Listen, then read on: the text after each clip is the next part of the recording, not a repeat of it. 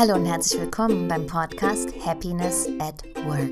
Dein Podcast für mehr Leichtigkeit und Lebensfreude im Business und privat. Ich bin Anja Maria Stieber und ich freue mich, dass du wieder dabei bist. Denn ich teile mit dir Informationen und Interviews mit genialen Menschen, damit auch du deinen Weg zu mehr Leichtigkeit und Lebensfreude findest und endlich das machst, was zu dir passt und dir so richtig Spaß macht. Im Zeitalter der Digitalisierung, Generation Y und ansteigendem Bewusstsein in unserer Gesellschaft und weltweit ist es mir ein Anliegen, eine Brücke zu schlagen zwischen Spiritualität, Wissenschaft und Wirtschaft. Ich wünsche dir viel Spaß bei der neuen Folge von Happiness at Work. Hallo und herzlich willkommen hier in einem weiteren Interview mit Professor Franz Ruppert, einer der führenden Traumatologen in Deutschland, in Europa und ähm, ja, ich würde sagen, dass er mittlerweile auch weltweit bekannt ist. Vielen muss ich Ihnen nicht mehr vorstellen, weil ich habe schon einige Interviews gehabt mit Professor Franz Ruppert. Und es geht in seinem Bereich immer wieder um die Psychotraumatologie, also wie die Psyche traumatisiert wird. Und wir sind durch Corona und die ganzen Dinge, die derzeit in der Welt passieren, ähm, ja schon äh, in einer traumatischen Situation. Und was das für jeden Einzelnen, für kleine Gruppen, für Familien, aber auch gesa gesamten Gesellschaften bedeutet, das möchte ich gerne mit äh, Professor Franz Ruppert heute besprechen. Und ähm, wir wollen in Dialog gehen und ähm, sehen, ähm, Vielleicht gibt es ähm, Dinge, die wir denjenigen, die sich interessieren, direkt auf den Weg geben können. So kleine Notfallmaßnahmen, oder? Ja, hallo Anja. Schön, dass wir jetzt äh, dieses Gespräch weiterführen, das wir vor einigen Tagen begonnen haben mhm. zu diesem Thema, zu dieser Corona-Krise, die tatsächlich auch eine Corona-Krise ist. Ja, und lass uns vielleicht auch verschiedenen Ebenen das angehen auf einer auf einer vielleicht großen Ebene zu einer Metaebene, der Makroebene, eben der Weltebene, der Gesellschaftsebene und dann eben hinein in die Beziehungen und dann bis zu eben Einzelnen von uns. Mhm. Und ich denke, einiges wird uns da jetzt, denke ich, äh, auch bewusst geworden sein, auch in den letzten Tagen gerade nochmal.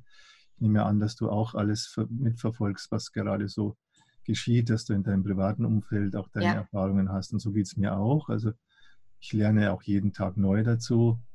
Äh, ich bin ein Mensch, der versucht dann immer das, was er verstanden hat, auch in schriftlicher Form auszudrücken. Das hilft mir dann immer, wenn ich das dann, was ich in meinem Kopf habe, dann äh, gedruckt vor mir lesen kann. Dann gebe ich es anderen Menschen, bekomme ich Rückmeldungen und dadurch entsteht eben Bewusstsein und Bewusstheit und das ist gerade im Moment auch, glaube ich, eine Riesenchance oder wäre für jeden von uns jetzt eine Riesenchance, das eigene Bewusstsein über das, äh, wie ja, die Welt funktioniert, wie die Gesellschaft funktioniert, wie wir selbst äh, funktionieren, wie andere Menschen äh, psychisch äh, reagieren und agieren. Also können wir im Moment wirklich sehr, sehr viel lernen. Ja. Man braucht eigentlich gar nicht in die Schule gehen oder studieren auf eine gewisse Weise. Man kann jetzt so viel lernen äh, über uns Menschen. Äh, ja, das ist eine ganz dichte, dichte Situation. Ja, ähm, ich denke gerade drüber nach, weil du gesagt hast, du schreibst die Dinge auf, du verfolgst die Nachrichten. Das mache ich natürlich auch. Ähm, heute war irgendwie Funkstille. Ich hatte so das Gefühl, ähm, vielleicht macht Corona auch Feierwochenend-Auszeit. Äh, äh, Mir haben Informationen äh, gefehlt, habe aber gleichzeitig auch ein paar ähm, frühere Dinge mir angeschaut und habe mir auch deine Dinge durchgelesen und dachte, ja, einerseits hat es was, ähm, was Selbstermächtigendes, wenn ich in der Lage bin, mich wirklich breit zu informieren, um mir meine eigene Meinung zu bilden. Wenn ich auf der anderen Seite aber so selektierte Informationen bekomme, nur aus einer Richtung, vielleicht hat das was Beruhigendes, aber vielleicht auch nur für eine bestimmte Bevölkerungsgruppe und andere ähm, für die ist es nicht beruhigend, weil denen fehlen wichtige Informationen, um sich selber sicher zu fühlen. Vielleicht, weil sie eine eigene Meinung bilden wollen. Wie siehst du das, Franz? Ja, grundsätzlich ist, äh, sage ich mal, kompetent zu werden, äh, äh, eine Sache, die man tun muss. Ja, also das gibt es dann nicht diesen Nürnberger Richter sozusagen, wo man dann die Weisheit sofort äh, eingetrichtert bekommen könnte, sondern es ist, ist gerade ein Zeichen von, von Bewusstsein und auch von Geist oder auch von Psyche, dass es der Auseinandersetzung bedarf, der Wahrnehmung, dem Zuhören, dem Lesen, dem Diskutieren und so, damit sich tatsächlich auch herausschält, was ist denn äh, die Realität, was ist sie wirklich oder was ist vielleicht nur eine Vorstellung von der Realität oder was ist vielleicht sogar ein Glaubensdogma, den man dann im letzten nicht aufsetzt und, und eben kein fundiertes Wissen. Ja?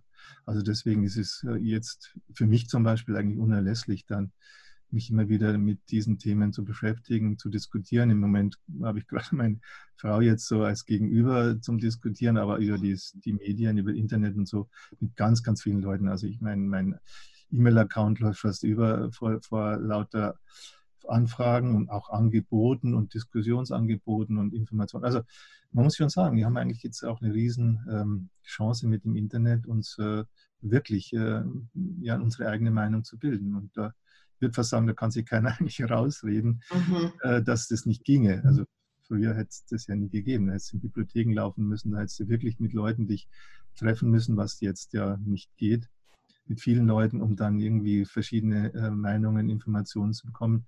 Jetzt geht das und das schätze ich sehr. Mhm. Das ist auch eine wunderbare Art und Weise, ähm, sich wirklich ähm, auch international auseinanderzusetzen. Ja, ähm, ich bin im internationalen Coaching-Verband und wir können uns weltweit ähm, miteinander äh, in Verbindung setzen und mal nachfragen, wie sieht es eigentlich bei euch aus? Ja, mhm. was, was passiert da gerade?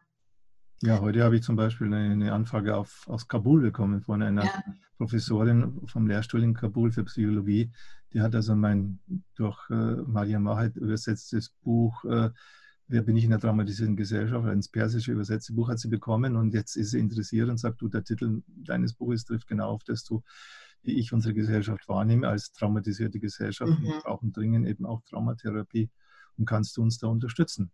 Mhm. Gleichzeitig hat jetzt auch die, die, letzten Tage die Christine Wong aus Singapur hat jetzt der, die Initiative ergriffen und sagt, du, Franz, wenn du äh, jetzt eben aufgrund auch der Situation Online-Seminare machen magst in, Engl in Englisch, ich äh, organisiere das für dich und ich lade die Leute ein und ja, und dann können wir zum Beispiel so jemanden aus Kabul einladen, dass er mit dabei ist und äh, auch über die ersten Schritte äh, Traumatherapie live miterlebt und ja, und, und das vielleicht dann auch äh, dort in, in, Kabul auf fruchtbaren Boden fällt. Mhm.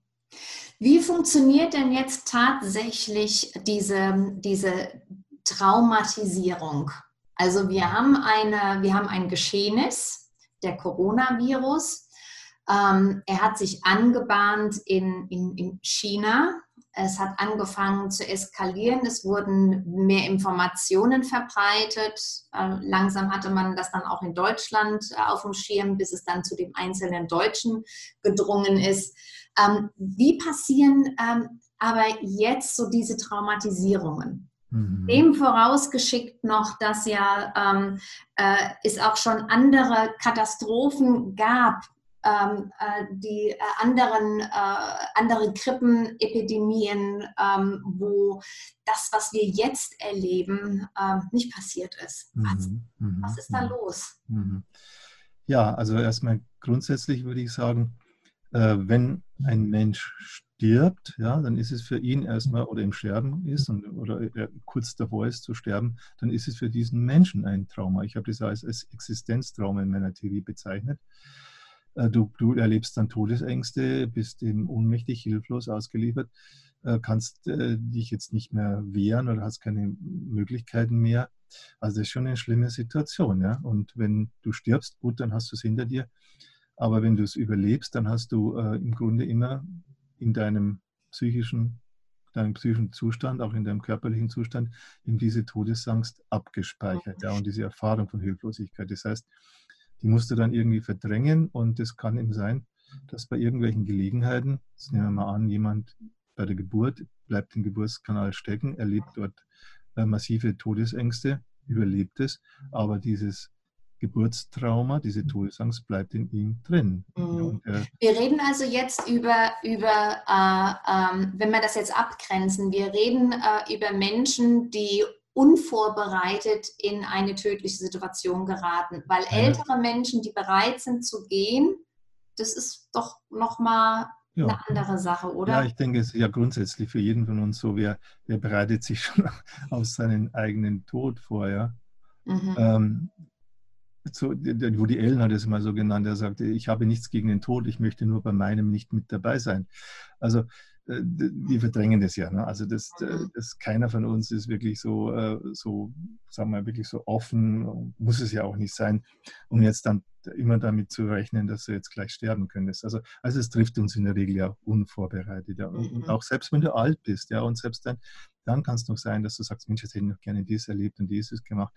Also gibt, glaube ich, wenige Menschen, die so ganz geklärt sagen, okay, das war es jetzt, so wie man es vielleicht so von Indianern kennen oder aus Filmen, ja, wo man sagt, jetzt ziehe ich mich zurück, ich weiß, mein Tod kommt, dann lasst mich dann in Frieden ähm, sterben. Also das ist das eine. Äh, und das andere ist aber auch das Miterleben vom Tod eines anderen Menschen. Also nicht nur, dass jemand stirbt, sondern wenn du miterlebst, dass ein anderer Tod stirbt. Mhm. Auch, auch das eigentlich einen Tod stirbt. Also auch das ist ja eine traumatische Situation.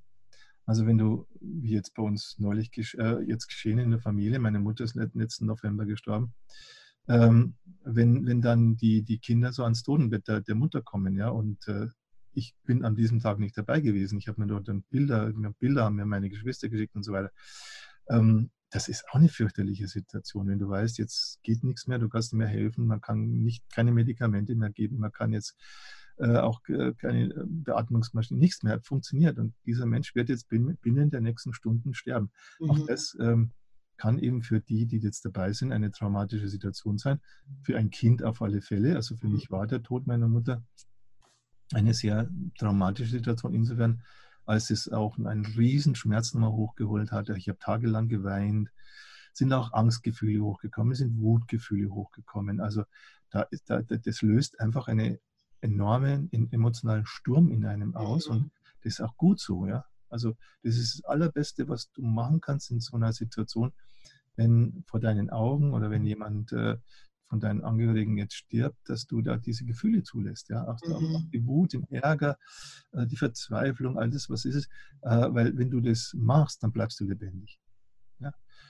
Und ich habe jetzt auch bei mir gemerkt, bei diesem Tod meiner Mutter, habe ich gemerkt, äh, dadurch, dass dieser Schmerz hochkam, dass ich das zugelassen habe, bin ich lebendiger geworden, hat sich mein Körper entspannt, bin ich irgendwie aus einer gewissen körperlichen Starre, das merkt man ja meistens nicht. Das mhm. merkst du ja, den Unterschied merkst du erst eher hinterher. Ne? Und dann merkst du, oh, da hat sich was befreit in dir, ja, was vorher so blockiert war. Also eben blockiert auch aufgrund von Erfahrung mit der Mutter, ne? die ja auch nicht unbedingt alle toll waren und, und, und so.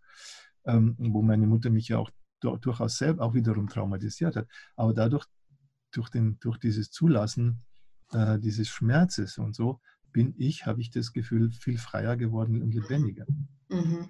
Und, und das ist jetzt, äh, was natürlich jetzt, äh, auch jetzt, wenn man das auf die Corona-Situation überträgt, jetzt für viele Menschen der Fall ist, die Angehörige verlieren, ähm, die ähm, werden, werden dadurch traumatisiert oder die werden in eine Traumasituation geführt. Und die Frage ist, wie gehen sie damit um? Ja?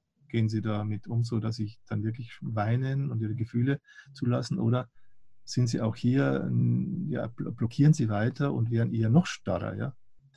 Und das ist ja auch jetzt die Frage jetzt bei den Ärzten und Helfern, die jetzt in der, in der Situation sind, wenn sie miterleben, da, da, stirbt mir einer unter den Händen weg oder da, da ähm, erstickt der jetzt ganz qualvoll und ich kann dem nicht helfen, äh, dann ist es natürlich auch eine Situation, wo der erstmal in so eine äh, überfor emotionale Überforderung kommt. Und wenn er nicht schon vorher so, so quasi eine professionelle äh, Dissoziation sich zugelegt hat, weil er sagt, in meinem Beruf kann ich gar nicht überleben, wenn ich nicht permanent von meinen Gefühlen mich abschalten würde, dissoziieren, funktionieren, äh, handeln, tun, machen.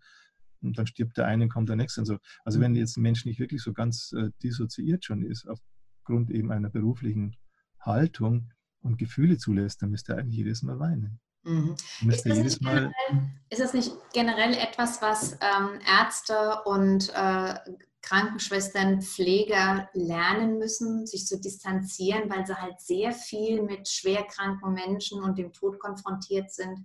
Menschen, mhm. die in Notaufnahmen kommen, die einen mhm. Unfall hatten und versorgt mhm. werden müssen, vielleicht keine Chance haben.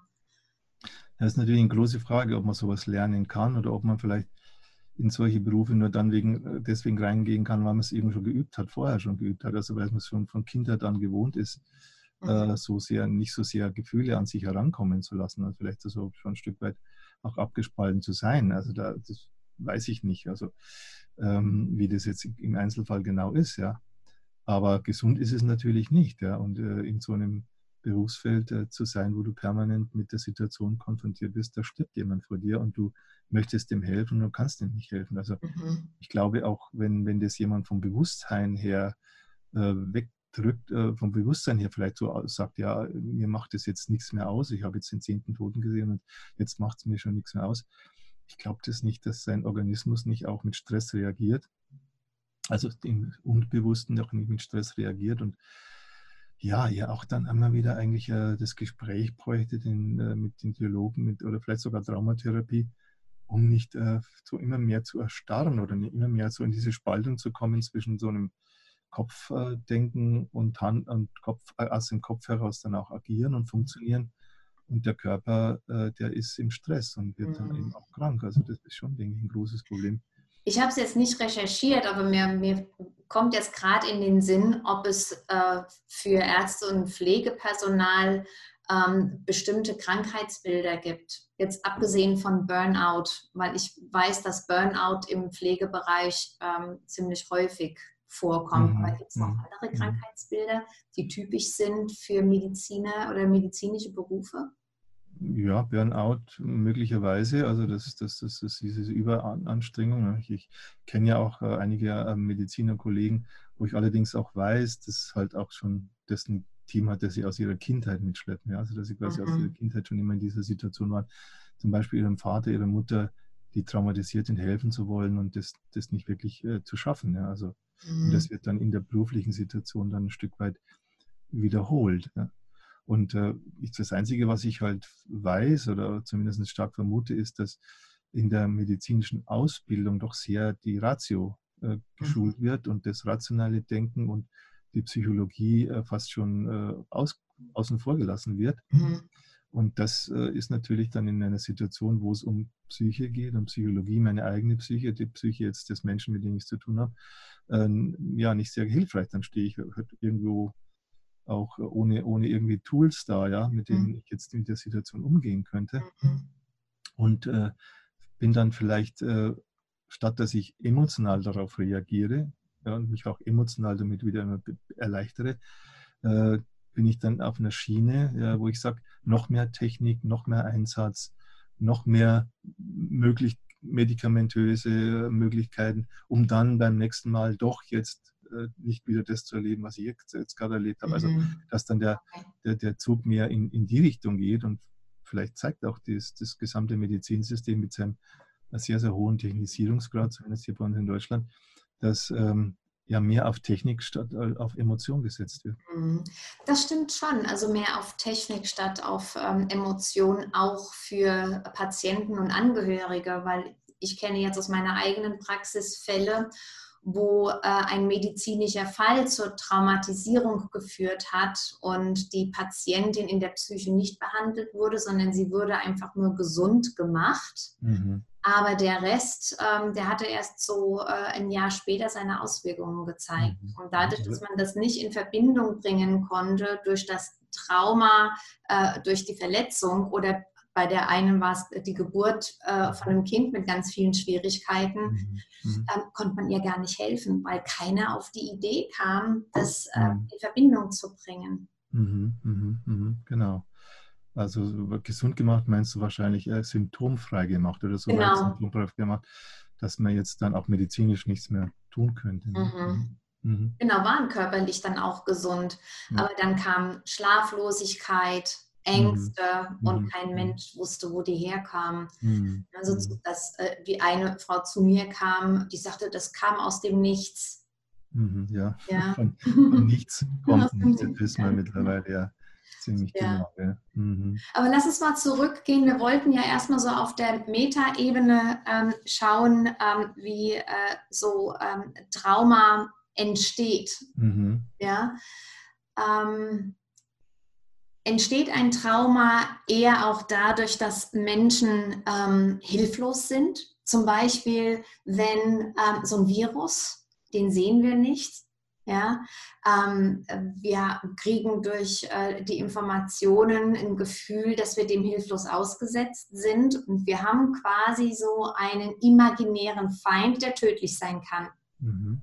Das ist doch was ganz anderes, wie wenn ich einen Feind habe, der mir gegenübersteht, den ich dann auch angreifen kann. Das heißt, ich kann mich wirklich wehren und komme durch das Wehren in meine Kraft und meine eigene Kompetenz mhm. und mhm. der, dem, dem Selbstschutz. Mhm. Mhm. Wie, ja, wie siehst du das in der Traumaentwicklung? Ja, also mal grundsätzlich gibt es eine klassische Traumadefinition von zwei deutschen Psychotraumatologen, Gottfried Fischer, Peter Riedesser, die eben sagen, eine Traumasituation zeichnet sich aus, dass du auf der einen Seite eine Situation hast, in der du, der du ausgesetzt bist und auf der anderen Seite deine Ressourcen, die Möglichkeiten zum Handeln. Und das gibt eine vitale Diskrepanz, nennen die das. Also das, das passt überhaupt nicht zusammen. Also die Situation ist viel zu mächtig, übermächtig und deine Handlungsmöglichkeiten sind dann eben begrenzt und auch nicht mehr, letztlich nicht mehr vorhanden, sodass du dann in den Zustand von Überwältigtheit, sein, Hilflosigkeit und Ausgeliefertsein kommst, mhm. ohnmächtig bist. Ja? Mhm. Und wenn du so etwas erfährst, das gehen sie dann weiter in der Definition, dann äh, wird dein Selbst- und Weltverständnis erschüttert, mhm. dauerhaft. Ja, es führt zu einer dauerhaften Erschütterung deines Selbst- und Weltverständnisses. Du hast ja nämlich nie gedacht, dass sowas passieren würde also jetzt zum mhm. Beispiel Corona. Mhm. Hätte jetzt vor kurzer Zeit äh, an Weihnachten letzten Jahres hätte jetzt keiner von uns gesagt, das wird jetzt über uns hereinbrechen. Und äh, auch das Selbstverständnis, ja, dass du sagst, äh, oder auch das Weltverständnis im Sinne von, ja, und dann wird als Folge davon äh, ein Shutdown gemacht, gesellschaftlich, ja, so wie er jetzt ist. Kein Mensch hätte sich das je äh, vorstellen kann, dass die Welt mal so sein kann. Mhm. Und auf der anderen Seite das Selbstverständnis, ja, wo jetzt die Frage ist, ähm, ja, was macht es jetzt mit mir, dass ich jetzt in dieser Situation sitze? Habe ich mir das jemals gedacht?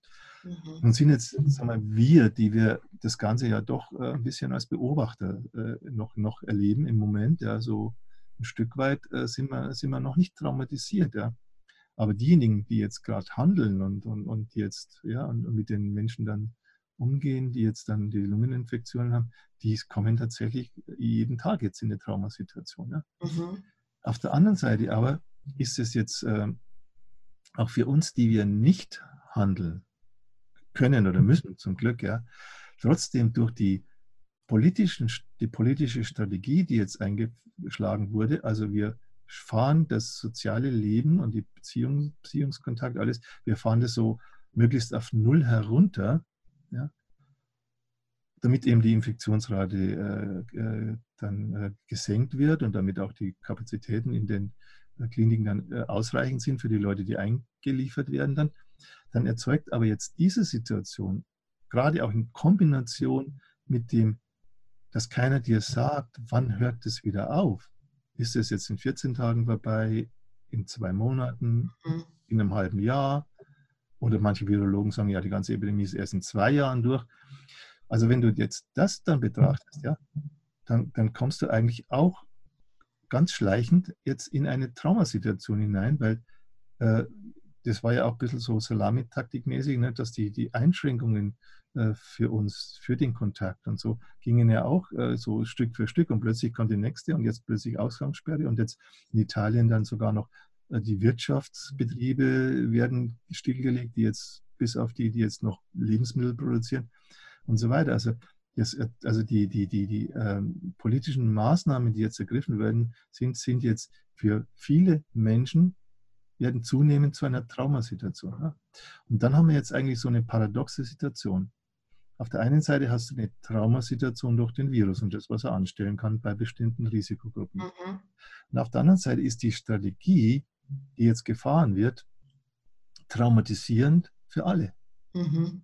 Traumatisierend, ne, so für Eltern mit ihren Kindern, für die Kinder selber, die jetzt äh, nicht mehr am Spielplatz dürfen, für die Schüler, für die Studenten, für gerade aber besonders auch nochmal für die, die jetzt ihr Geld verdienen durch Arbeit, ne, die jetzt keine Rücklagen haben, die die Miete bezahlen müssen, die Raten bezahlen müssen für ihre Häuser, für, für, ihre, für die, ihre Anschaffungen, ähm, die äh, jetzt äh, im Grunde nur Vorräte haben, vielleicht für ein, zwei Monate, für, für Leute, die kleine Unternehmen haben, wo auch nach drei Monaten dann so viele Schulden aufgehäuft sind, dass du es nicht mehr stemmen kannst, ja, dann müsstest du Rest deines Lebens jetzt nur noch dafür arbeiten, um die Schulden dann wieder abzuzahlen. Und das, ist, das sind dann auch Traumasituationen, die haben jetzt nicht unmittelbar mit dem Tod zu tun. Ja? Mhm. Also da muss man jetzt vielleicht nicht unmittelbar, jetzt zumindest in Deutschland, ich weiß nicht, wie es in anderen Ländern auch aussehen mhm. kann, da musst du jetzt nicht fürchten zu verhungern und zu sterben, aber das ist sowas wie ein sozialer Tod. Mhm. Also das, was du dir bisher aufgebaut hast an, an, an Lebenszusammenhängen, an Familie, an Beziehungen, an an Karriere, an also äh, schulischer, beruflicher Karriere und äh, eben auch bereits beruflicher Tätigkeit, dann ist das so, dass diese äh, das alles wegbricht. Ja. Mhm. Und du im Grunde da vor, dem, vor, der, vor der Frage stehst, ja, habe ich denn eine Alternative? Mhm. Dann ist aber die Frage, ja, wenn du, wenn du jetzt eine Alternative für dich hast, dann kannst du wieder sozusagen, bleibst im Stressmodus. Mhm. Dann wirst du nicht vom, gehst du nicht vom jetzt unmittelbar in den Traumamodus, sondern du, du bleibst im Stressmodus und bist jetzt für die nächste Zeit gestresst mit der Frage, wo kommt das Geld her? Gibt es eine Alternative? Zum Beispiel wie jetzt viele Kolleginnen von mir im psychotherapeutischen Bereich, die halt jetzt durchaus ein Stück ausweichen können. Die können Telefontermine machen mit Klienten. Mhm. Wir können, wir können jetzt online, wir können sogar Online-Gruppenseminare machen. Das mache ich jetzt dann auch mhm. vermehrt und so, ja. Aber äh, auch auch, ne, solange wir dann noch eine Handlungsmöglichkeit haben, dann bleiben wir irgendwie auch mhm. so einig, aber es ist trotzdem Stress. Mhm. Ist es dann? Auf, darf ich kurz ja. das ergänzen? Auf der anderen Seite kann es aber sein, ich, wenn du jetzt sagst, äh, dann, dann, dann kommen vielleicht auch die Klienten nicht mehr. Wenn du jetzt davon abhängig bist, dass die Klienten es selber zahlen und die sagen, oh, jetzt habe ich meinen Job verloren, jetzt muss ich mein Geld zusammenhalten, jetzt kann ich dann keine, vielleicht für die auch, kein Coachingstunden mehr leisten, brauche ich ja gar nicht mehr, weil ich bin jetzt gerade nicht in Arbeit. Und, äh, und, und, und auch Patienten, die sagen, ich kann mir das jetzt nicht mehr leisten, dann kann es mhm. auch sein, dass diese alternativen Schlupflöcher, die man jetzt vielleicht noch hat an, an manchen Stellen, dass die auch wieder dicht werden. Ja? Mhm. Weil es einfach nicht absehbar ist, äh, zu welchen Konsequenzen dieser Shutdown jetzt äh, führen wird. Ja? Und deswegen äh, erstmal so, so das mal deutlich zu machen, was wir jetzt im Moment haben. Wir haben das Trauma durch den, den Virus, der, wo da Menschen sterben, wo wir das jetzt auch in den Medien dann sehen, dass da Särge äh, abtransportiert mhm. werden in, in Mengen. Und auf der anderen Seite habe aber die Maßnahmen, die dagegen ergriffen werden, um dieses Trauma, äh, diesem Trauma, dieses Trauma zu bewältigen, sind dann wieder auch traumatisierend. Ja? Mhm. Das, sehe ich, äh, das sehe ich im Moment sehr bedenklich und deswegen habe ich jetzt auch ähm, neues, neuen Artikel geschrieben zu diesem Thema, zu dieser Situation, wo ich sage, das, das geht jetzt nicht, dass man sagt, jetzt ist die Zeit nicht die Zeit des Diskutierens, es ist jetzt die Zeit des Handelns und wir müssen handeln.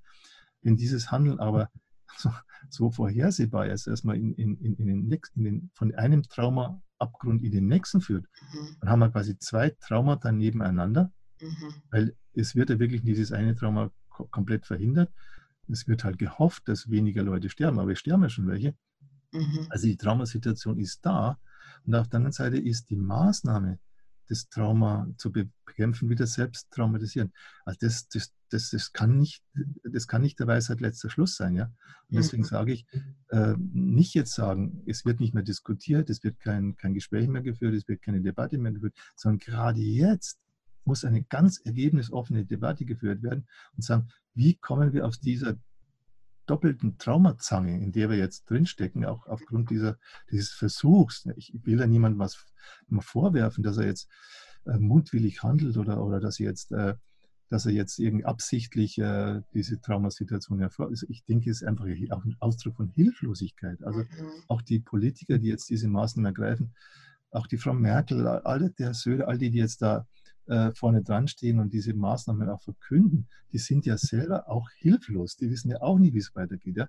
Und deswegen glaube ich, ist es ganz wichtig, jetzt nicht zu sagen, ja, die werden schon wissen, die werden schon richten, sondern wir müssen alle gemeinsam jetzt in den Dialog treten, wie wir aus dieser dramatischen Zange wieder herauskommen, all unsere Wissen, unsere Fähigkeiten, die wir haben, alle unsere Erkenntnisse, die wir haben, auch all unsere alternativen Ansichten und, und, und, und Modelle, die jetzt äh, dem, was gerade gefahren wird als Strategie, äh, eine Alternative anbieten. Das muss jetzt alles mal auf den Tisch kommen. Ja? Und die, nicht, es darf kein Tabu geben, mhm. über das jetzt nicht diskutiert wird. Und das ist, wo, wo ich leider im Moment, weiß, weiß nicht, äh, ob sich die nächsten Tage dann wieder schon wieder ändert und so, es kann ja immer ganz schnell gehen, mhm. wo ich im Moment das Problem sehe, also dass da in der, zumindest in der öffentlichen Diskussion auch den, von den Journalisten gegenüber den Politikern eigentlich so eine Defensivstrategie gefahren wird. Äh, ja, ihr dürft jetzt machen, was ihr machen wollt und wir machen jetzt keinen Widerspruch und auch die Opposition macht keinen Widerspruch und so. Ähm, das, das kann nicht auf Dauer funktionieren. Mhm. Ähm, ich habe vor einiger Zeit an der ähm, John Hopkins Universität eine Weiterqualifizierung gemacht im Bereich Psychological First Aid. Und da haben wir unter anderem gelernt, wie wichtig es ist, dass Betroffene, die in der Katastrophe waren, da, da haben die äh, Experten viel von Katrina gelernt damals in den USA, mhm. wie wichtig es ist, dass die Betroffenen sich wieder sicher fühlen und dass das schnell passieren muss, sich wieder sicher zu fühlen. Jetzt haben wir das natürlich nicht in dieser Situation, wo diese Worst-Case-Szenarios und ähm, diese Einschränkungen kein ähm, äh, kein, keine Frist gesetzt bekommen haben. Und wir wissen es halt nicht. Mhm. Ähm, sind die zwischenmenschlichen Beziehungen, die, den Dialog, den man hat mit anderen, das Verständnis finden, ist das eine Form von Sicherheit, die uns in dem Zusammenhang gut tut, dass sich keine posttraumatischen Belastungsstörungen und Traumen entwickeln? Reicht mhm. das schon? Weil mehr haben wir ja im Moment nicht. Ja, ja, also das ist, was im Moment unter dieser sozusagen unter dem, der Decke des dieses äh, alle Sozialkontakte dicht machen, äh, Kapazitäten der Intensivbetten in den Kliniken erhöhen und so als, als ein, also würde ich mal sagen, als, als diese eine Strategie, ja, mhm. also ein bisschen ja, die einzige, die im Moment da angeboten wird. Ähm, unter diesem Deckel äh, ist es ja Gott sei Dank so noch möglich, ohne dass jetzt irgendwie du schon, schon verfolgt wirst. Du, du kannst diskutieren, du kannst in Austausch gehen und du kannst dir weiterhin noch ähm, Meinungen bilden über das Risiko und dies und jenes. Und es ist wichtig, dass es passiert, mhm. weil wenn das nicht mehr passiert, sind wir alle tot. Mhm. Das, das dann, dann, wenn das jetzt nicht mehr so gärt, auch im, im Volk gärt, den, mhm. unter den äh, Experten gärt, auch unter denen, die jetzt auch Virologen sind, Epidemiologen sind, andere Ansichten haben als diejenigen, die jetzt da diesen einen Weg vorgeschlagen haben, mhm. Dann, dann sind wir tot. Ja? Dann, dann, dann wird es nicht mehr lange gehen. Wir brauchen, wir können diese Strategie, die jetzt gerade so, so als die einzig mögliche gesehen wird, die können wir nicht lange fahren. Mhm. Es muss irgendwann mal eine Alternative geben, die dann auch pragmatisch ist, weil jetzt wird er sozusagen so nach dem, nach dem richtig theoretischen Modell äh, Infektionsrate senken durch Kontakte unterbrechen. Das ist ja eine Theorie, ne, quasi ausgedacht, so am grünen Tisch. Das machen wir jetzt und setzen wir in die Praxis um. Aber das ist nicht äh, auf, auf Dauer, das ist, scheint jetzt erstmal wissenschaftlich und rational, aber es ist auf Dauer nicht durchzuhalten, ja, weil die Konsequenzen viel zu groß sind. Mhm. Und deswegen äh, wird man irgendwann mal auch dann sagen müssen, ja, wir können jetzt schon diese ganze Theorien von Infektionsketten und so und Todesraten äh, jetzt, äh, wir wissen jetzt alles, das kann jetzt passieren, aber wir brauchen jetzt eine pragmatische Lösung. Und das heißt dann immer, wir brauchen eine Kosten-Nutzen-Abwägung. Wir müssen jetzt dann kalkulieren, was sind die Kosten, die wir in Kauf nehmen, also wie viele Tote nehmen wir tatsächlich in Kauf, die wir ohnehin nicht verhindern können, weil es eben ein Naturereignis ist. Aber wenn es ein Erdbeben jetzt gäbe oder eine Überschwemmung oder oder was auch immer, ähm, dann, dann müsste man ja auch damit umgehen. Ja? Dann würde jetzt auch keiner sagen, wir müssen auf alle Fälle das Erdbeben verhindern oder wir müssen die, wir können das werden, das können wir nicht. Ja? Ja, das heißt, oder wenn ein Flugzeug abstürzt. Es gibt, gab ja auch schon Flugzeugabstürze, ähm, da sind 300 Menschen ums Leben gekommen. Ja, da kannst du noch sagen, da muss man aufpassen.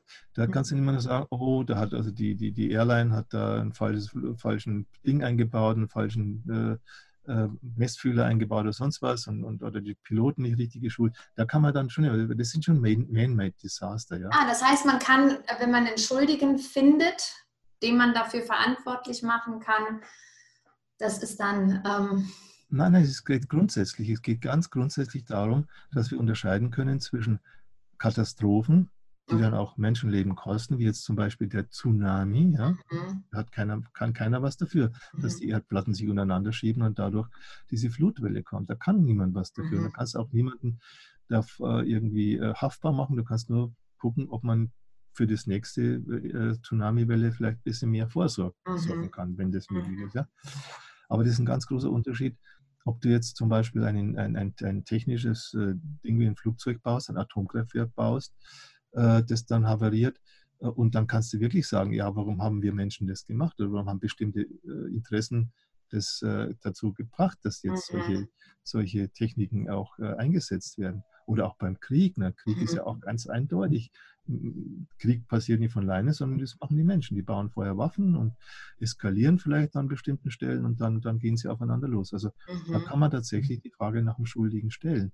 Mhm. Aber jetzt, wenn wir mal davon ausgehen, dass dieser Coronavirus ähm, nicht irgendwie jetzt mutwillig von irgendjemand oder aus Versehen irgendwie freigesetzt worden sind, mhm. sondern dass er tatsächlich ein Naturereignis ist, dann ist es gleichzusetzen mit einem Erdbeben oder einem Tsunami. Mhm. Und da kannst du niemanden dafür anklagen und schuldig machen oder haftbar machen. Mhm.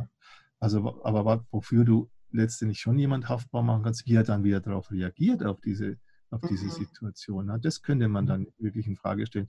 Hätte man nicht verschiedene Alternativen, Handlungsalternativen gehabt und man hat aber nur auf die eine gesetzt, ja. Also das, da, da wird dann schon wieder so, werden zu fragen, wie, wer, mhm. wer, wer trägt es dafür die Verantwortung, wer hat auch dann eine gewisse persönliche Schuld, wenn man jetzt falsch drauf reagiert. Mhm. Ja. Aber grundsätzlich ist, ist es erstmal so, es ist ein Naturereignis. Und bei einem Naturereignis dieser, dieser Dimension gibt es Tote, gibt es Menschen, die nicht, deren Leben nicht gerettet werden. Und das müssen wir als Menschen hinnehmen. Ja?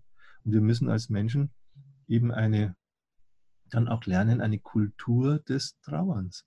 Und mhm. das ist dann auch so etwas, was so ein Stück, glaube ich, auch ähm, wieder gelernt werden muss, auch gerade vielleicht in Deutschland, wo man dann äh, kaum noch jemand miterlebt, wie er stirbt. Also die meisten Menschen werden dann ja, in Pflege- und Altenheime geschoben oder die sterben im Krankenhaus.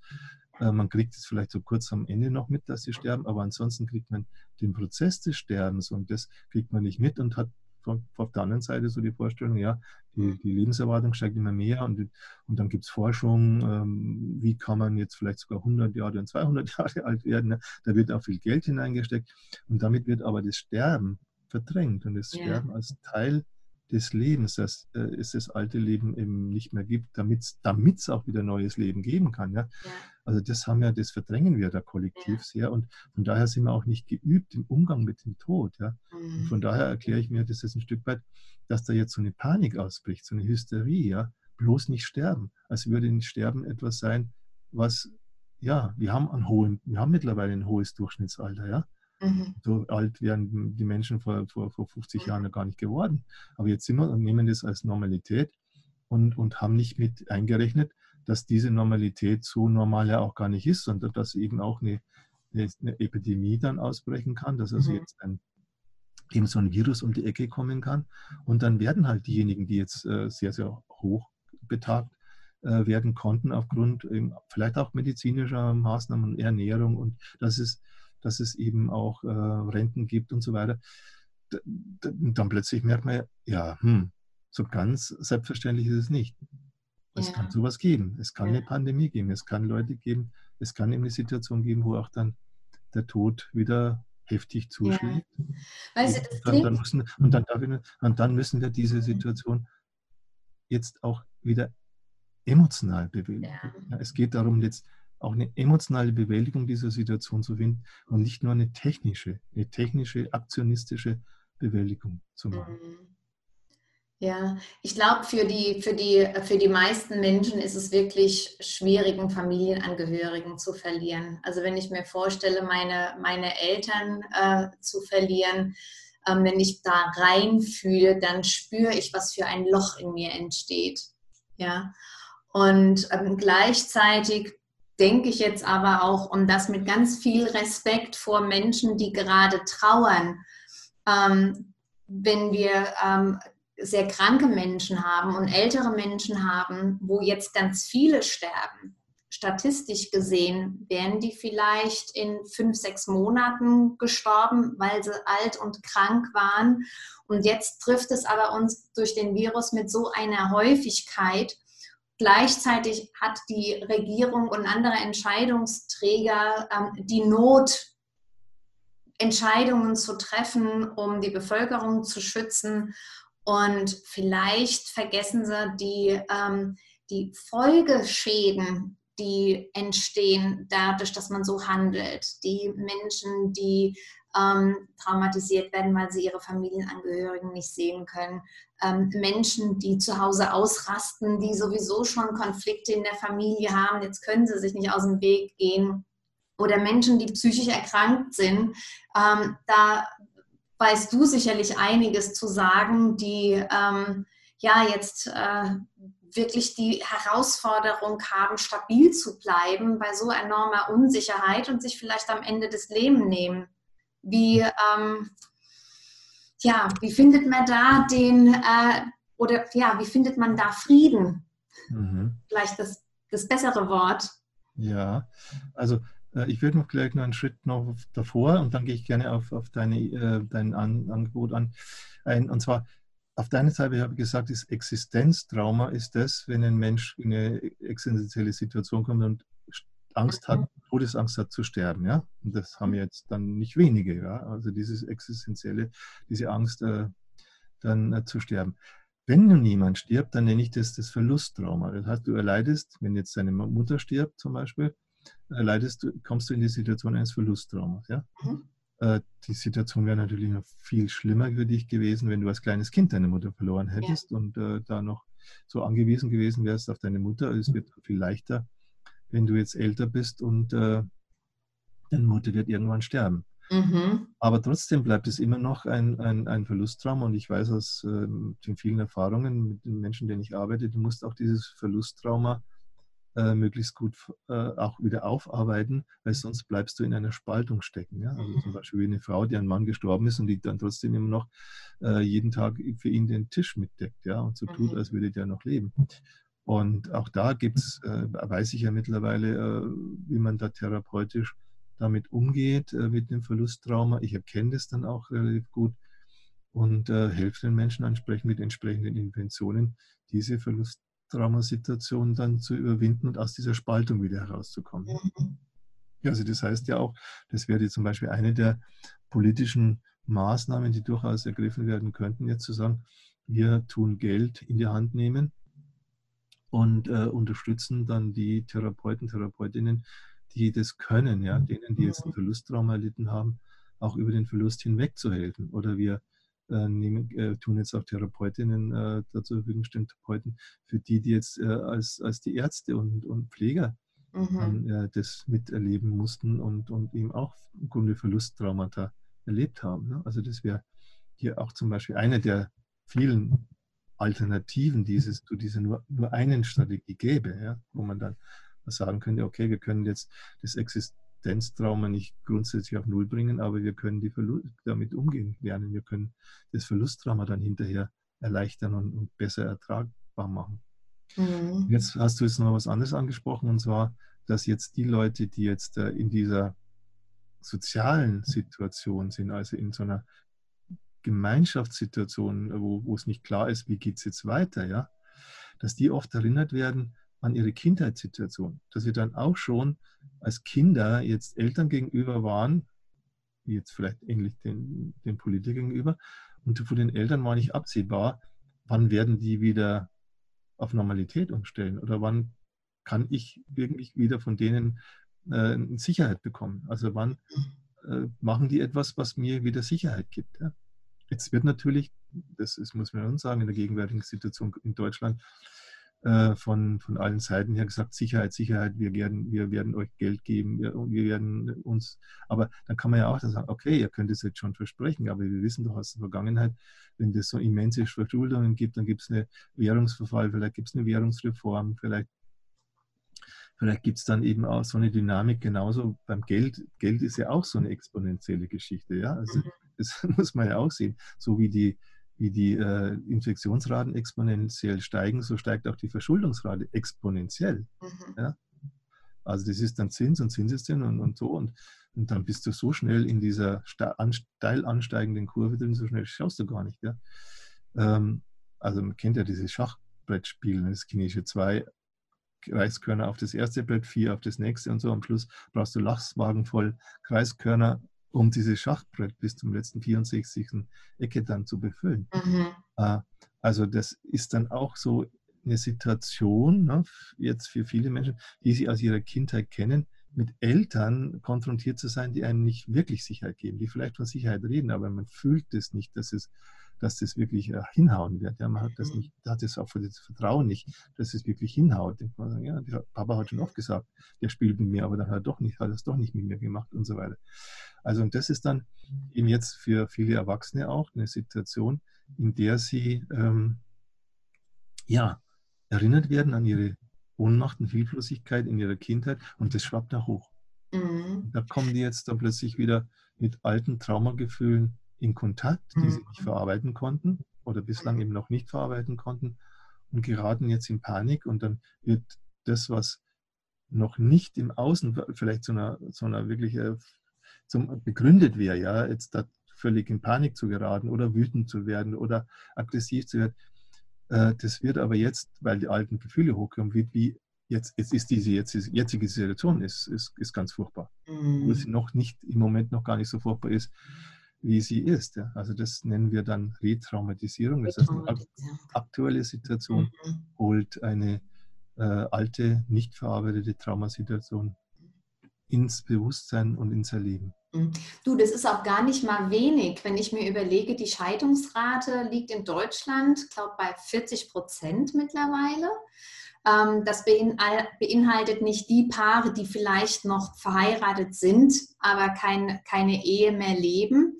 Und ähm, in diesen, ähm, äh, die, diese Paare haben auch Kinder. Ja, und ähm, eine Ehe scheidet sich ja nicht von heute auf morgen. Das heißt, die hat auch eine Vorgeschichte, vielleicht mit viel Streit und Konflikten, wo die Kinder über mehrere Jahre eine hohe Unsicherheit hatten. Und das sind nicht gerade wenig. Also wenn man sich die Scheidungsrate anguckt und wir gucken uns drei Generationen an, dann sind das eine ganze Menge Menschen, die ähm, dadurch Traumen erlitten hatten. Dieses ähm, Existenztrauma ist das ja dann, hast du gesagt.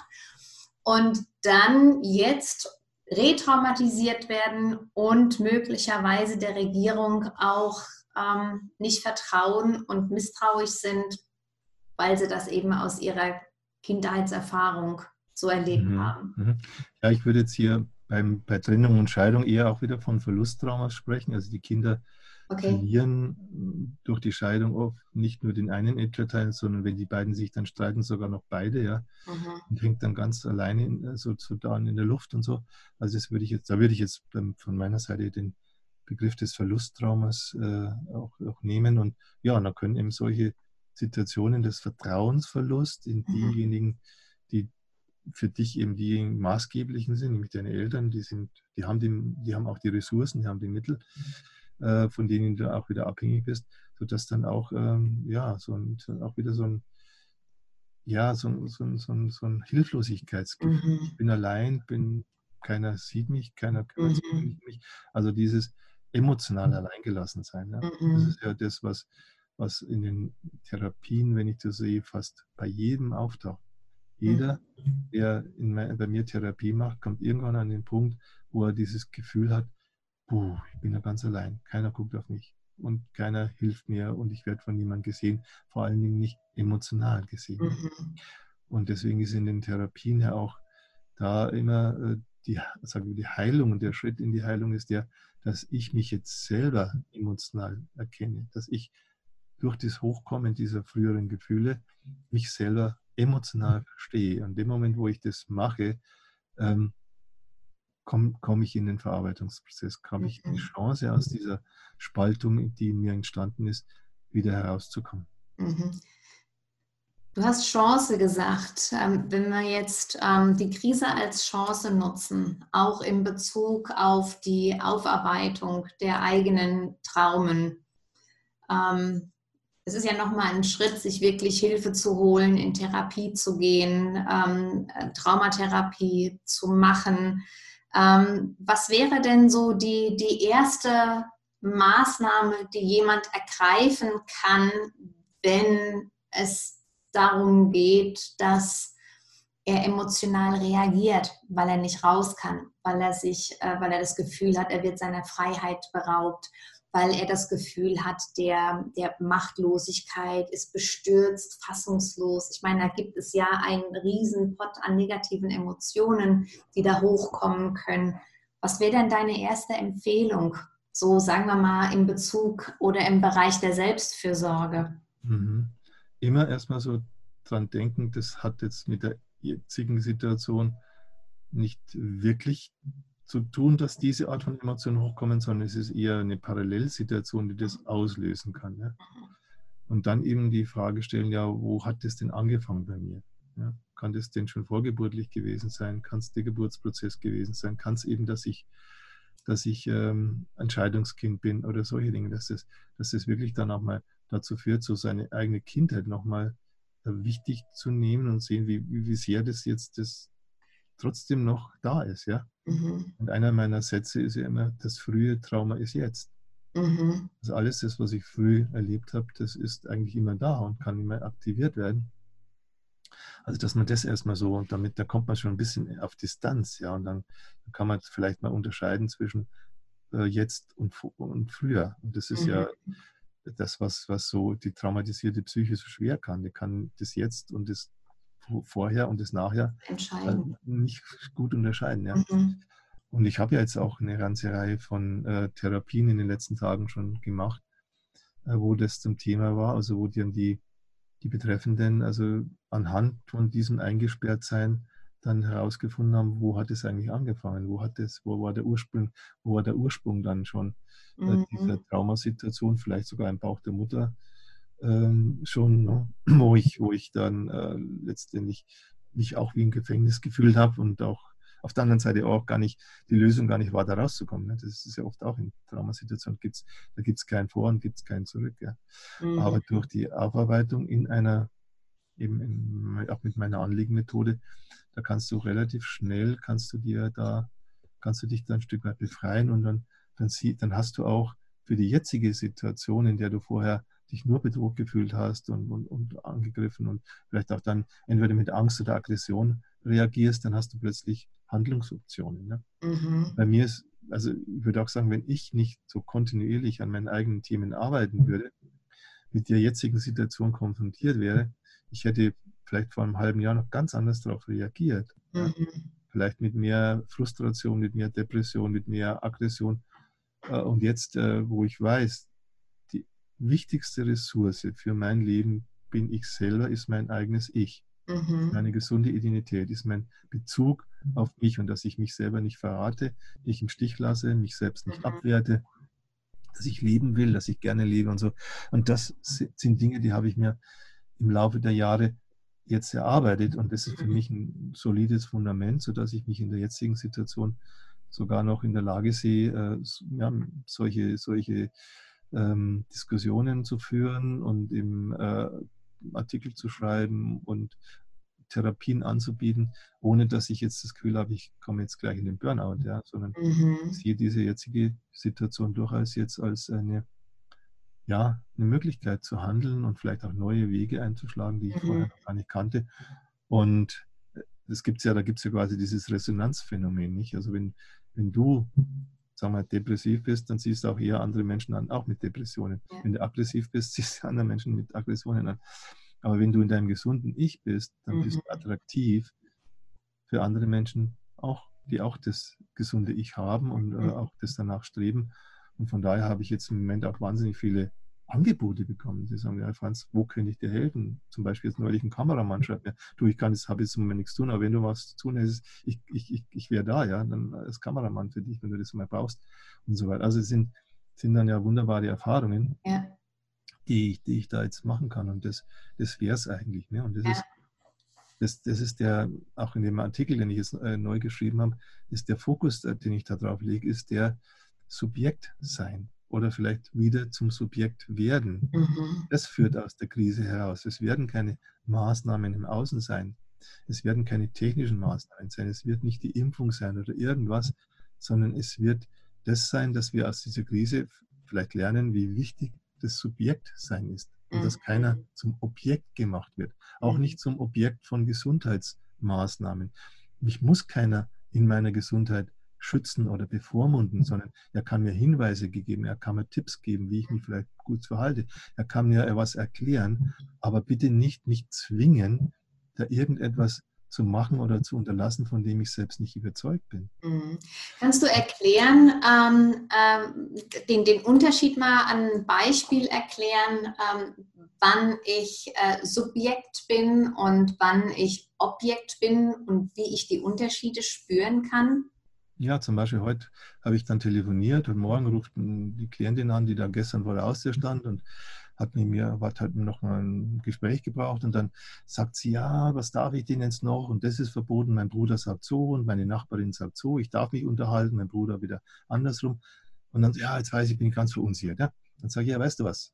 Jetzt musst du tatsächlich jetzt mal schauen, dass du diese Situation nutzt, um Subjekt zu sein. Als Subjekt, ja, nehme ich die Informationen auf und sage, was mein Bruder sagt so, meine Tante sagt so, ich kann mich jetzt mal nochmal erkundigen. Da gibt es jetzt diese Verordnung vom, vom bayerischen, von der bayerischen Behörde, was man jetzt darf und nicht darf. Da schaust du jetzt einfach mal nach und dann machst du dein eigenes Urteil und dann entsprechend handelst du danach. Ja? Ne, vorher war sie so, aufgrund ihrer Vorgeschichte, wo sie massiv zum Objekt gemacht worden ist, war sie, war sie eben nicht mehr, der, hat sich nicht gar nicht mehr traut, Subjekt zu sein, weil jedes Mal, wenn sie versucht, Subjekt zu sein, trifft sie dann auf die Täter und die machen ihr dann schon klar, du hast ja nichts zu sagen. Mhm. Aber jetzt, ja, jetzt zu erleben, diese Situation ist vorbei und jetzt kann ich Subjekt werden und kann ich Subjekt sein, das muss sie wieder lernen. Ja. Mhm. Und eben Subjekt sein heißt, ich höre mir das jetzt an, was andere Menschen sagen. Ich höre mir jetzt auch an, was andere Menschen von mir wollen, aber bild mir meine eigene Meinung. Und solange nicht der andere ein massiver Täter an mir ist, der mir wirklich äh, sofort androht, ich mache dich jetzt fertig, wenn du jetzt ein eigenes Wort sagst, ja, was wir ja in der Kindheit oft erlebt haben. Ne? Mhm. Und jetzt, äh, ich, ich, ich, ich, ich, äh, ich grenze dich aus oder die, du, du, du, verlierst deinen Job, wenn du jetzt eine, wenn du eine eigene Meinung hast. Ja? Ähm, wenn das also nicht jetzt so massiv ist und so schätze ich das im Moment tatsächlich noch nicht ein, ja? obwohl viele Menschen ja die Angst haben, sie dürfen jetzt nichts mehr sagen. Mhm. Ja? Äh, das merke ich immer wieder, dass sie also wirklich ganz vorsichtig geworden sind. Aber ich glaube, das machen sie deswegen, weil sie in der Kindheit das, äh, das eigene Subjektsein äh, ihnen quasi ausgetrieben worden ist und mhm. bedroht worden sind, wenn sie was Eigenes wollen. Mhm. Ähm, ja, dann müssen wir einfach das wieder lernen, ja, oder vielleicht zum ersten Mal auch in der Therapie Schritte machen in die Richtung, dass ich Subjekt bin und dass ich auch, und das ist ja auch im Zusammenhang mit Gesundheit so wichtig, dass ich das Subjekt bin, auch im Kontext meines Körpers. Und dass nicht mein Körper irgendein Objekt ist, das ich dann bei irgendwelchen Beschwerden und, und Problemen dann zum Arzt gebe und der soll mich jetzt dann wieder gesund machen, ja. sondern ich bin derjenige, der verantwortlich ist für meine Gesundheit. Und wenn, dann hole ich mir den, den Rat eines Arztes ein, aber er kann mich nicht zum Objekt machen. Ich habe kurz vor mhm. kurzem jetzt gerade heute Nachmittag mit meiner Schwester äh, telefoniert, die hat eine Krebserkrankung gehabt vor einigen Jahren und dann haben die Ärzte ihr gesagt, ja, jetzt müssen Sie Test noch machen und das noch mal und das noch mal. Dann hat sie irgendwann gesagt, mache ich nicht. Ja, und dann wurde sie von den Ärzten, sie ist, sie ist das paradoxerweise auch selber in dem Kontext, in diesem Berufskontext, wurde sie unter Druck gesetzt, wurde ihr Angst, ja, wenn Sie das nicht machen, dann kann das passieren und dann machen Sie. Dann hat sie irgendwann gesagt, ich mache das aber nicht und hat eine autonome Entscheidung getroffen.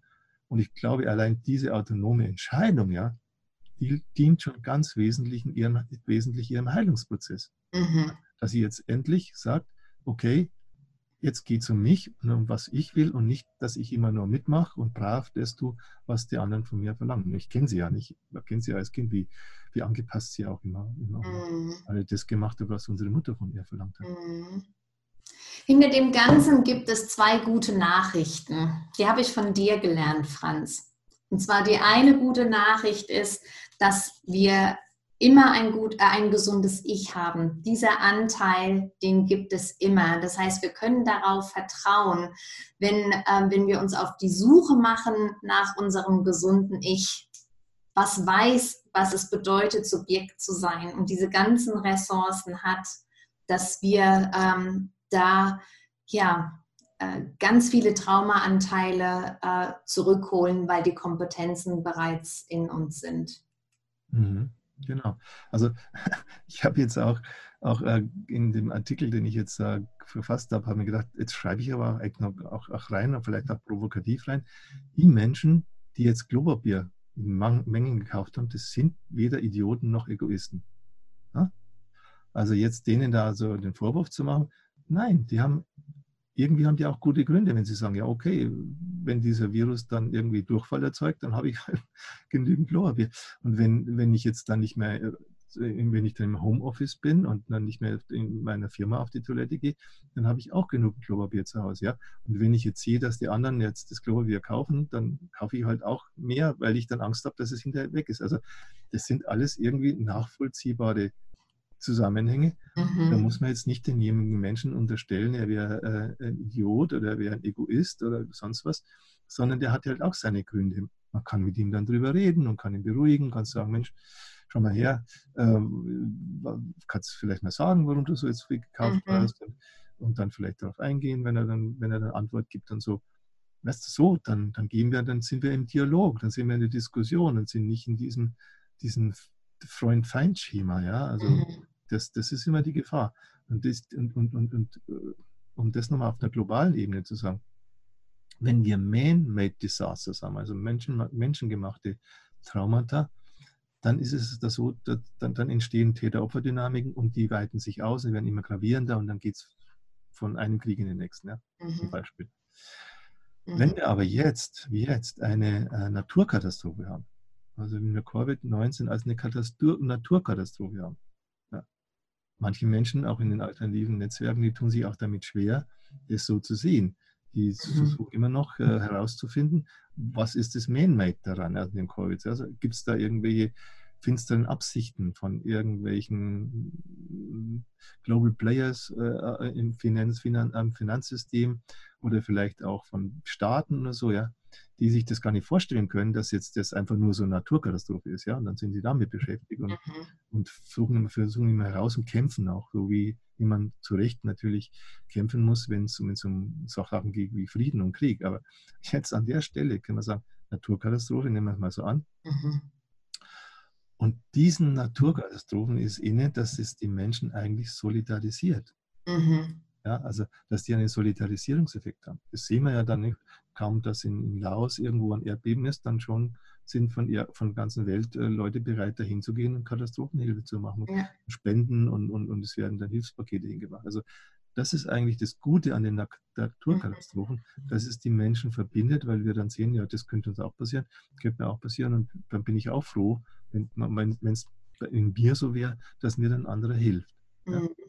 Also das hat, das hat einen Solidarisierungseffekt, ja, und deswegen ja. Sieht man das im Moment ja auch, dass auch hier, ne, dieses Solidarisieren mit denen, die schwach und krank sind, äh, ist ja auch da, die Bereitschaft dafür ist da, ja. Mhm.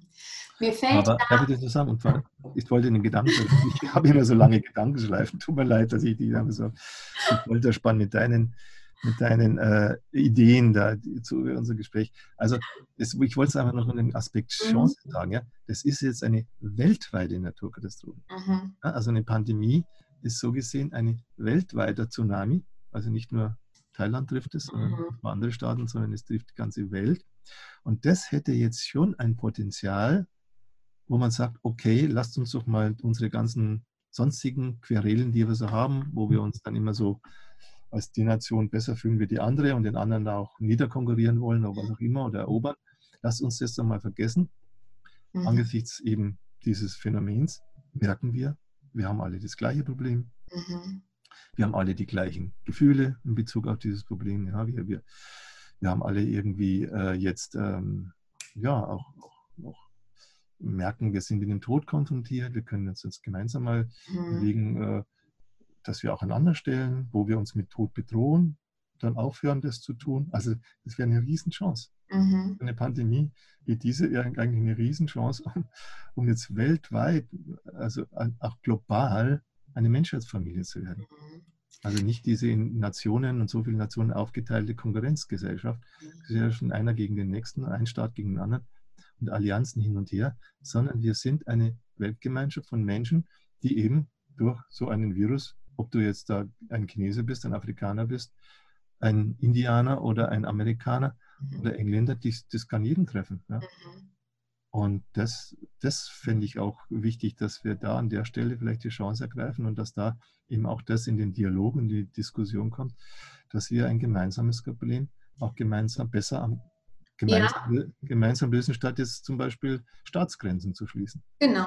Und auch darauf zu vertrauen, dass wir das können, weil ähm, ich habe das schon im Kleinen erlebt. Ist jetzt vielleicht ein, ein zu kleines Beispiel in Bezug auf Naturkatastrophe, aber ich erinnere mich an Situationen auf der Autobahn. Ähm, manchmal geht es ja kreuz und quer. Und äh, interessanterweise, sobald ein Unfall passiert, können die Leute Reißverschlussverfahren fahren.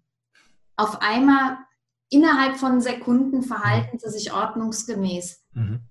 Innerhalb von Sekunden schaffen sie es ordentlich, äh, sich im Straßenverkehr zu verhalten. Mhm. Also wir haben die Kompetenzen. Mhm. Es ist ja. da, ja. dass wir hilfsbereit sind, wenn mhm. es gebraucht wird. Ich denke, dass das auch in der Natur von uns liegt. Mhm. Ja, dass, Absolut ähm, heute in den Nachrichten kam, dass ähm, im äh, Saarland ähm, äh, Frankreich geholfen wird und mhm. dass die eine Universitätsklinik in Heidelberg ähm, äh, äh, diese Intensivbetten freigemacht hat für äh, Erkrankte, die aus Frankreich kommen. Mhm. Wo sie ja. gesagt haben, ja, wir wollen da auch zeigen, wir, wir sind grenzüberschreitend mhm. füreinander mhm. da. Wo ich ja. dachte, ja, das ist genauso der erste Schritt, den genau. du beschrieben hast, dass wir in der Lage sind, grenzüberschreitend auch füreinander da zu sein. Genau, weil diese Grenzschließungen, auch gerade zwischen Frankreich und die waren verletzend, die waren ja. für beide Seiten verletzend. Dann schließt der eine die Grenze und damit er nicht dumm dasteht, dann muss er von Aha. seiner Seite aus auch die Grenze schließen. Und das ist genau, was wieder entsolidarisiert. Und jetzt, ne, das ist ein gutes Beispiel, zu sehen, ja, so eine Naturkatastrophe kann uns auch helfen, jetzt vielleicht durch einen Moment von, von Chaos und Verwirrung da durchzugehen um, um uns dann darauf zu besinnen, um was geht es eigentlich. Ja? Es geht nicht jetzt darum, wenn es eine Pandemie ist, dann ist es halt eine Pandemie. Dann kann ich jetzt nicht sozusagen nur mein kleines Ländlein da irgendwie versuchen äh, freizuhalten, sondern es wird über kurz oder lang überall kommen, halt vielleicht mit Zeitverzögerung. Ja? Mhm. Da ist es besser dann solidarisch zu handeln und zu sein und sich gegenseitig zu unterstützen, mhm. als jetzt da ängstlich abzuwarten und mich wird es vielleicht weniger treffen als das Nachbarland. Mhm. Das die zweite gute Nachricht, Franz, habe ich nicht vergessen. Ich hatte ja gesagt, ich habe zwei gute Nachrichten von dir gelernt. Okay. Die eine war, dass wir immer ein gesundes Ich haben. Und die zweite gute Nachricht ist, dass ähm, die Wahrheit heilt. Und ich glaube, du hast da was ganz Wichtiges gesagt. Also wie wichtig es ist, dass wir das Ding die Sache beim Namen nennen, ja, dass wir sagen, ja, es ist eine Naturkatastrophe und sie ist nicht nur regional, sie ist weltweit. Dann hat diese ganze, diese, dieses ganze Szenario ähm, einen, einen Namen, ja, und es entspricht dem, was es wirklich ist, mhm, ja, mhm, und mhm. dann würde ich mal sagen, wenn es im Kleinen funktioniert, funktioniert es auch im Großen, mhm. haben wir die Gelegenheit, auch ähm, dort in eine Heilung zu gehen mhm. durch den Coronavirus. Mhm. mhm. Oder? Ja, absolut. Also das, das, sehe ich genauso, dass, dass wir dann eben aufhören, nicht mehr in diesem Freund-Feind-Schema das zu denken, sondern genau. gemeinsam zusammen. Der, der Coronavirus, der, trifft uns, der fügt uns Existenzdrama dazu, der fügt uns Verlustdrama dazu. Jetzt müssen wir halt, äh, die beste Strategie ist sozusagen, das auf das Existenz- und Verlustdrama zu begrenzen. Mhm.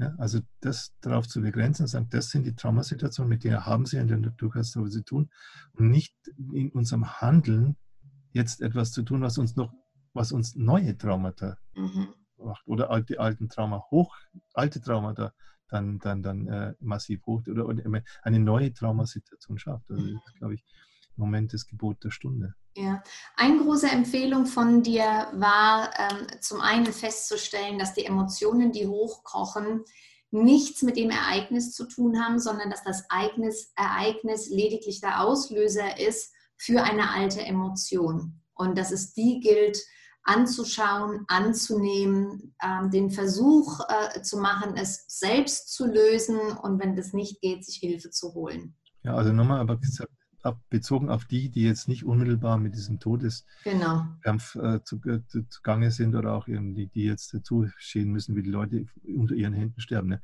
Für uns alle anderen ne, ist das, wenn wir jetzt in so erstmal, erstmal, ne, dann muss man ja mhm. sehen, wie, wie lang es geht. Erstmal ist es eine, ja, vielleicht eine alte, etwas, was Altes hochholt, aber bitte nicht vergessen, auch die mhm. Menschen, die jetzt ihren Job verlieren und ihre Arbeit verlieren, die sind dann in sowas wie einer Existenztraumasituation, einer sozialen Existenztrauma. Das darf man jetzt auch nicht, nicht wegdiskutieren. Mhm. Also deswegen ist es so wichtig, dass wir sagen, beschränken auf Existenz- und Verlusttraumasituationen für die, die jetzt sterben müssen und den Tod mit begleiten oder den Tod verkraften haben als, als Angehörige. Und auf der anderen Seite nicht immer schauen, dass man nicht neue Traumata in der Bekämpfung dieser beiden Traumaformen erzeugt, wobei ich dann eben auch, ähm, jetzt habe ich den Begriff schon verwendet, ne, Kampf, mhm. Krieg, das passt nicht. Mhm. Das passt an der Stelle als Terminologie nicht, sondern es passt, äh, man muss da ganz viel bescheidener sein, man muss irgendwie sagen, ja, wir tun unser, wir tun unser Bestes, dass wir diese Verlust- und Existenztrauma minimieren. Wir können es aber nicht äh, verhindern. Und deswegen lassen wir dann auch unsere Gefühle zu, der Trauer, der Mit des Mitgefühls. Wir bleiben im Gefühl, ja, und, und ja, und damit ist auch dem so ein Riegel vorgeschoben, dass man seine, was ich ja dann Trauma-Überlebensstrategien nenne, immer mehr radikalisiert und dadurch immer noch mehr mhm. äh, neues Trauma schafft. Ja. Mhm. Weil es braucht jetzt ja so einen kühlen Kopf auf der einen Seite, das zu mhm. sehen, gleichzeitig ein wundes Herz, ja, dass man mit dem Herzen dabei ist und ihm auch mittrauert und mitbe mitbetrauert und nicht jetzt äh, den starken Maxi spielt oder die, die coole mhm. sowas und dann, ja, ja, das kriegen wir schon alles in den Griff, macht euch keine mhm. Sorgen. Das sich also auch verletzbar zeigt. Also, sehr verletzbar zeigt, ja. ja. Mhm. Genau, also wie auch heute Abend jetzt, wo ich mal gesehen habe, wo der, wo der Journalistin Olaf Scholz mal so ganz persönlich gefragt hat, Herr Scholz, wie geht es Ihnen denn persönlich? Diese mhm. Fragen müssen jetzt gestellt werden. Mhm. Nicht, Herr Scholz, was machen Sie und was können Sie machen und, und den, den, armen Mann da unter Druck setzen, dass er jetzt Versprechungen macht, wo er, wo er heute Nacht nicht mehr ruhig schlafen kann, ja? Mhm. Äh, sondern dem ganz persönlich sagen, wie geht es Ihnen jetzt, was, was machen Sie? Und dass man, das muss spürbar sein und dann äh, nimmt, äh, dann, dann findet man auch Wege, die jetzt nicht äh, immer wieder neue Traumata schaffen, sondern mhm. Wege, die eben mit den vorhandenen Trauma so umgehen, dass ja, dass wir es anerkennen. Mhm. Ja, und das ist einer der wichtigsten Traumatherapeutischen äh, Grundsätze. Mhm. Erkenne dein Trauma an. Ja. Tu nicht so, als könnte es. Wenn sich jemand offen, offenbart, das schafft ja auch ganz viel Nähe und auch Verständnis. Mhm. Ja. Mhm. Also jemand, der so einen Schutz vor sich hat und mhm. Sachlich kommentiert, debattiert, mhm. ähm, den, den kann man ja leicht angreifen. Mit Bescheidwisserei ist man dann ja, genau. äh, irgendeinem Machtkampf drin. Ja, Aber sobald sich jemand offenbart, sieht die Sache ganz schnell anders aus. Mhm. Ja. ja. und er wird dann auch nicht gezwungen, dann jetzt so, mhm. so, den starken Mann zu spielen oder die starke Frau zu spielen und, und nicht verletzbar zu sein. Und dann, dann findet ja auch der wieder neue Maßnahmen, andere Maßnahmen, Alternativen, als es genau. vielleicht jetzt im Moment äh, als, als, die, als, als, als, sozusagen, als gibt es nur die eine, eine Möglichkeit. Jetzt. Genau. Ja, weil er sich vielleicht auch entspannen kann. Ne? Statt angespannt nur eine, eine Lösung zu haben, bekommen, kommen vielleicht auch andere Lösungen, vielleicht auch durch andere Menschen, mhm. weil Begegnung stattfindet mhm. und dadurch ein kreativer Prozess in Gang gesetzt wird, der Lösungen bringt, von denen wir jetzt noch gar nichts wissen. Mhm. Ja. ja. Sehe ich genauso, Anja. Dann werden wir dem harren und warten, was es für Lösungen gibt für unser, ja, unsere Corona-Katastrophe. Hast du noch irgendetwas, was du ähm, meinen Zuschauern und Zuschauerinnen mitteilen möchtest, bevor wir für heute Abend schließen?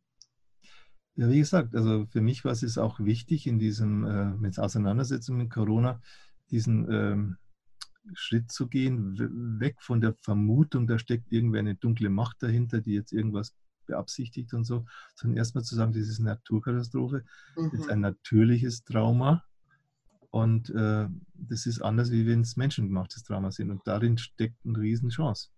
Mhm. Ja, wir müssen natürlich weiter diskutieren, mit denen, die jetzt sagen, das kann aber auch eine, eine Man-Made-Disaster sein und irgendwelche Interessensgruppen, die jetzt dann Impfstoffe herstellen wollen und dann uns Zwang impfen wollen, also wo die da sind, muss man alles auf, den Tisch bringen, muss man alles darüber diskutieren, da darf es kein Tabu geben, äh, dass irgendwelche Argumente weggedrückt werden, weil man sagt, das ist ja völlig verrückt und die, jetzt auch die Jugendlichen würden sich unvernünftig verhalten und so weiter. Nein, jeder hat sein Recht, erstmal so zu sein, wie er ist. Mhm. Und wir haben ein gemeinsames Problem, ja, also auf einer gesellschaftlichen Ebene ein gemeinsames Problem.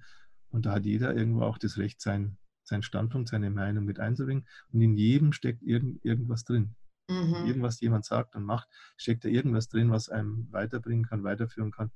Und wenn man sich gegenseitig zuhört, ich habe das ja auch, das habe ich jetzt auch auf meiner Homepage veröffentlicht, da gab es einen Mann, der hat auf, auf meinen Artikel bei äh, den ersten der, der Corona-Pandemie war und hat er ganz empört reagiert, mir viele Vorwürfe gemacht. Dann habe ich äh, mit ihm korrespondiert, vier, fünf Mal hin und her und hinterher haben wir uns alles Gute gewünscht. Ja. Mhm. Er hat was gelernt und ich habe was gelernt. Also mhm. Also das, das wäre eine Chance hier im Moment. Bleiben wir im Dialog, auch in der, in der Diskussion und in der Diskussion im Dialog bleiben. Das ist jetzt mhm. das, was ich denke, was uns weiterhilft. Mhm. Möglicherweise wird Corona da so unser großer Lehrer, wieder richtig miteinander zu kommunizieren, uns wirklich zu begegnen und ähm, ja, in einen richtigen Dialog zu gehen. Mhm. Franz, vielen, vielen Dank für deine Zeit. Mhm, gerne, und ja. ähm, wir schauen mal, wie sich das alles weiterentwickelt. Vielleicht haben wir noch ein Folgeinterview. Wir werden ja mal sehen, ne, wie sich das alles entwickelt und ob es da von unserer Seite, von deiner Seite Neuigkeiten gibt, die, die wir ja in die Welt bringen wollen. Ja, genau. Lass uns in der Diskussion und im Dialog bleiben. Genau, alles klar. Danke Vielen Dank. Macht's gut hier draußen. Bleibt gesund. Bleib auch du gesund, Franz. Wir sehen uns. Mhm. Ciao. Ciao.